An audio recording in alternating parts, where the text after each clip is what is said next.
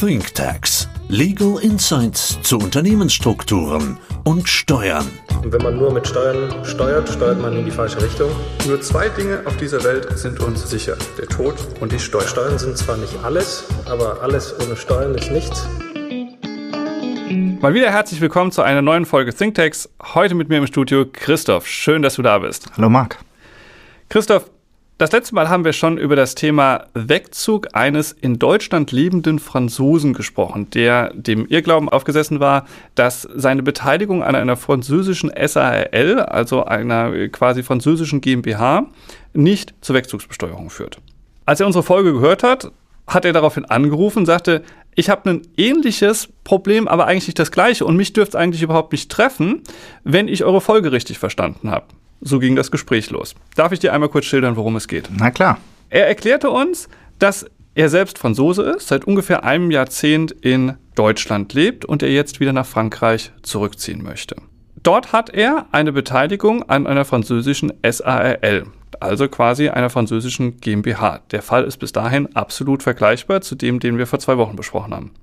Diese SARL hat er von seinem Vater geerbt, der leider sehr früh verstorben ist. Der Vater war Bauunternehmer und hat bereits dort in Frankreich 100 Wohneinheiten durch seine Eigenschaft als Bauträger erworben, errichtet. Auf jeden Fall hat diese SARL 100 Wohneinheiten in Frankreich gehabt. Unser Mandant ist clever, hat das gelernt vom Papa, wie das funktioniert und hat es geschafft, in Deutschland den Bestand weiter auszubauen, sodass er weitere 300 Wohneinheiten, die in Deutschland belegen sind, über die SAL gekauft hat. Summa summarum hat die SAL also 400 Wohneinheiten, 100 in Frankreich, 300 in Deutschland. Jetzt sagt er, wenn ich nochmal gegenrechne, was ich an Wert in der Gesellschaft habe und was ich an Verbindlichkeiten drin habe, schätzt er den Wert der Gesellschaft auf ungefähr 60 Millionen Euro. Und dann sagte er, ich kann ja sehr unproblematisch nach Frankreich verziehen, denn die Immobilien sind ja weiterhin in Deutschland belegen. Da haben wir gestutzt und haben gesagt, Achtung, es lohnt sich drüber zu sprechen. Worüber müssen wir sprechen, Christoph? Ja, also er hat jetzt mehrere Themen, weil er durchmischt einmal die Ebene der Gesellschaft, der SAL, und seine persönliche Ebene. Okay. Inhaber der Immobilien ist die französische SARL. Die versteuert die Mieterträge und Veräußerungsgewinne im Rahmen der Körperschaftsteuer. Und das wird sich auch nicht ändern, dadurch, dass der Gesellschafter der SARL nach Frankreich verzieht, sondern aufgrund des sogenannten Belegenheitsprinzips darf Deutschland diese Erträge weiterhin besteuern. Er ist aber auf der Gesellschafterebene. Jetzt stellt sich die Frage, wenn er die Anteile verkaufen würde, würde dann Deutschland besteuern dürfen oder würde es eben nicht besteuern dürfen, diese Anteilsveräußerungsgewinne. Und dadurch, dass das Immobilienportfolio, so wie er es geschildert hat, 300 Immobilien in Deutschland hat und 100 in Frankreich, verliert Deutschland gar nicht durch seinen Wegzug das Besteuerungsrecht an den Anteilen. Okay, aber habe ich dann überhaupt einen Wegzug? Ja, weil bei der Wegzugsbesteuerung kommt es nämlich, das ist auch so ein, so ein typischer Irrtum, der aufkommt, genauso wie ausländische Beteiligungen unterliegen nicht der Wegzugsbesteuerung. Es ist nicht für die Wegzugsbesteuerung erforderlich, dass Deutschland das Besteuerungsrecht an den Anteilen verliert. Okay. Aber dann vielleicht noch mal langsam zu mitkommen. Es ist ja kompliziert, Christoph. Die SRL bleibt wie sie ist. Die ist bislang in Frankreich gewesen, dort bleibt sie auch weiterhin. Sie hat Immobilien in Frankreich, die klammern wir im Moment mal aus, und sie hat Immobilien in Deutschland. Weder bei der Immobilie noch bei der Gesellschaft ändert sich was. Bei ihm ändert sich etwas, dadurch, dass er wegzieht. Was sagt denn das Doppelbesteuerungsabkommen nun? Wer hat denn das Besteuerungsrecht zwischen Deutschland und Frankreich? Also es gibt da Besonderheiten. Wenn ich ein normales Unternehmen habe, was keine Immobilien hält, dann wandert das Besteuerungsrecht mit dem Wegzug immer in den neuen Zuzugsstaat. Ja, so wie bei eurer letzten Folge. Ihr hattet jemanden aus dem Handelsbereich. Korrekt, ein Modehaus. Modehaus, genau. Er verzieht damit, vorher war das Besteuerungsrecht der Anteil in Deutschland belegen. Durch den Wegzug wird das Besteuerungsrecht auch nach dem Doppelbesteuerungsabkommen Frankreich zugewiesen.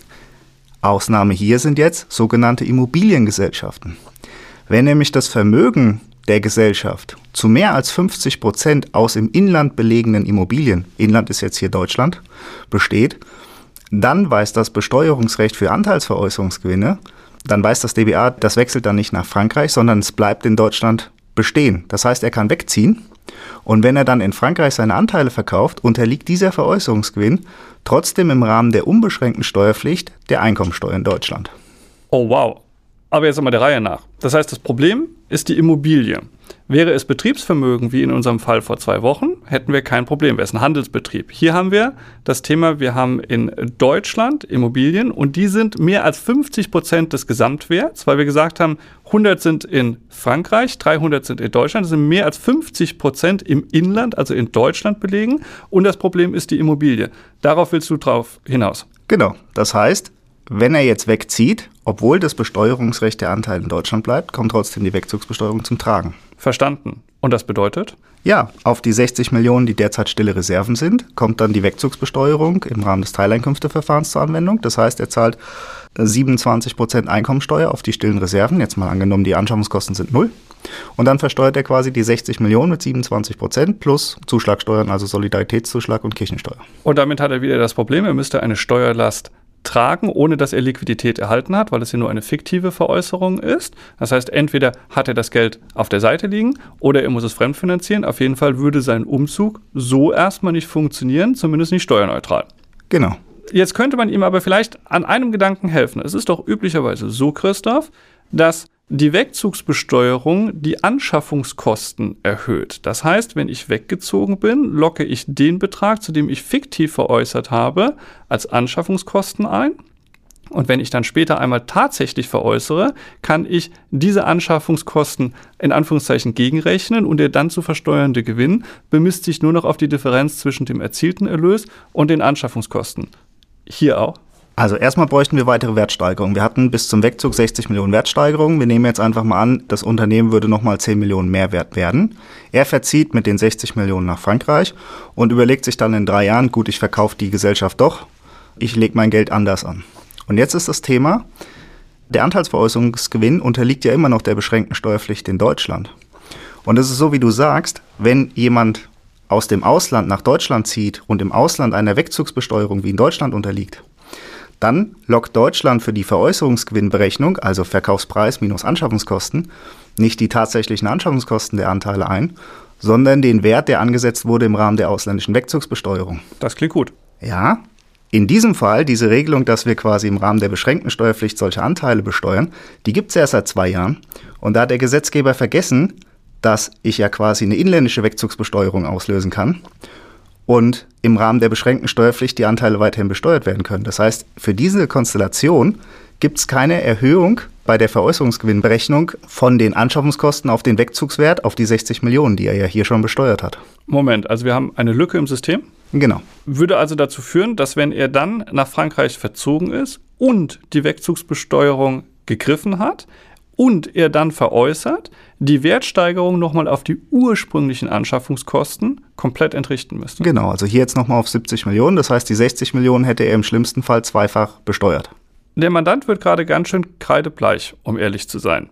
Stellt sich die Frage, was tun, Christoph? Gut, normalerweise würde ich sagen, im Rahmen der Erbschaftssteuer sind Immobilien immer schlecht. Er hat aber schon einen gewissen Bestand, der so groß ist, dass es schon wieder gut ist. Warum ist es gut? Weil man einfach sagt, also dem Grunde nach sagt man, Immobilien ist eigentlich private Geldanlage, das ist erbschaftssteuerlich fast gar nicht begünstigt. Es gibt aber auch ab gewissen Größenordnungen, sagt man einfach, das ist jetzt nichts anderes als ein Produktionsunternehmen. Ja, wenn ich gewisse, also mehr als 300 Wohneinheiten habe, dann ist das ja keine private, privates Geldanlegen mehr, sondern das ist schon eine betriebliche Tätigkeit. Und damit können die Anteile von den erbschaftssteuerlichen Begünstigungen für Betriebsvermögen profitieren. Das heißt, seine SRL hat hier in unserem Beispiel 400 Wohneinheiten.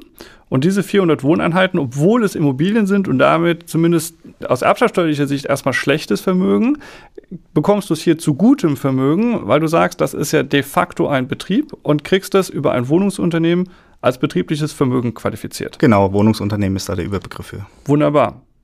Nur das alleine reicht ja noch nicht. Nein, die Anteile dürfen ja nicht Deutschland verlassen. Das so heißt, bevor er wegzieht, müsste er schenkweise übertragen. Zum Beispiel wieder an eine Körperschaft, die permanent in Deutschland verbleibt und dort auch nicht wegzieht. Schießt du sofort durch den Kopf, Christoph? Die Familienstiftung. Ganz genau. Heißt, würde er auch hierher gehen, eine Familienstiftung in Deutschland errichten, die nur den Zweck hat, seiner Familie etwas Gutes zu tun, die wir relativ schnell errichtet bekommen, könnte er die gesamten SRL-Anteile, die wiederum die 400 Wohneinheiten hält, komplett schenkungssteuerfrei an die Stiftung übertragen, könnte dann, wenn das vollzogen ist, wegziehen, denn der Vorteil ist, die Stiftung bleibt in Deutschland, wir haben keinen Wegzug. Er ist nicht mehr Gesellschafter der Stiftung, er ist davon losgelöst, er könnte nach Frankreich verziehen, löst dann aber die Wegzugsbesteuerung nicht mehr aus, weil er die SRL nicht mehr hat und könnte Ausschüttungen aus der Stiftung in Frankreich erhalten. Ganz genau. Das ist doch eine klasse Lösung, die wir mit ihm im Detail nochmal besprechen sollten, aber so kann es funktionieren. Absolut. Herzlichen Dank dir. Danke auch.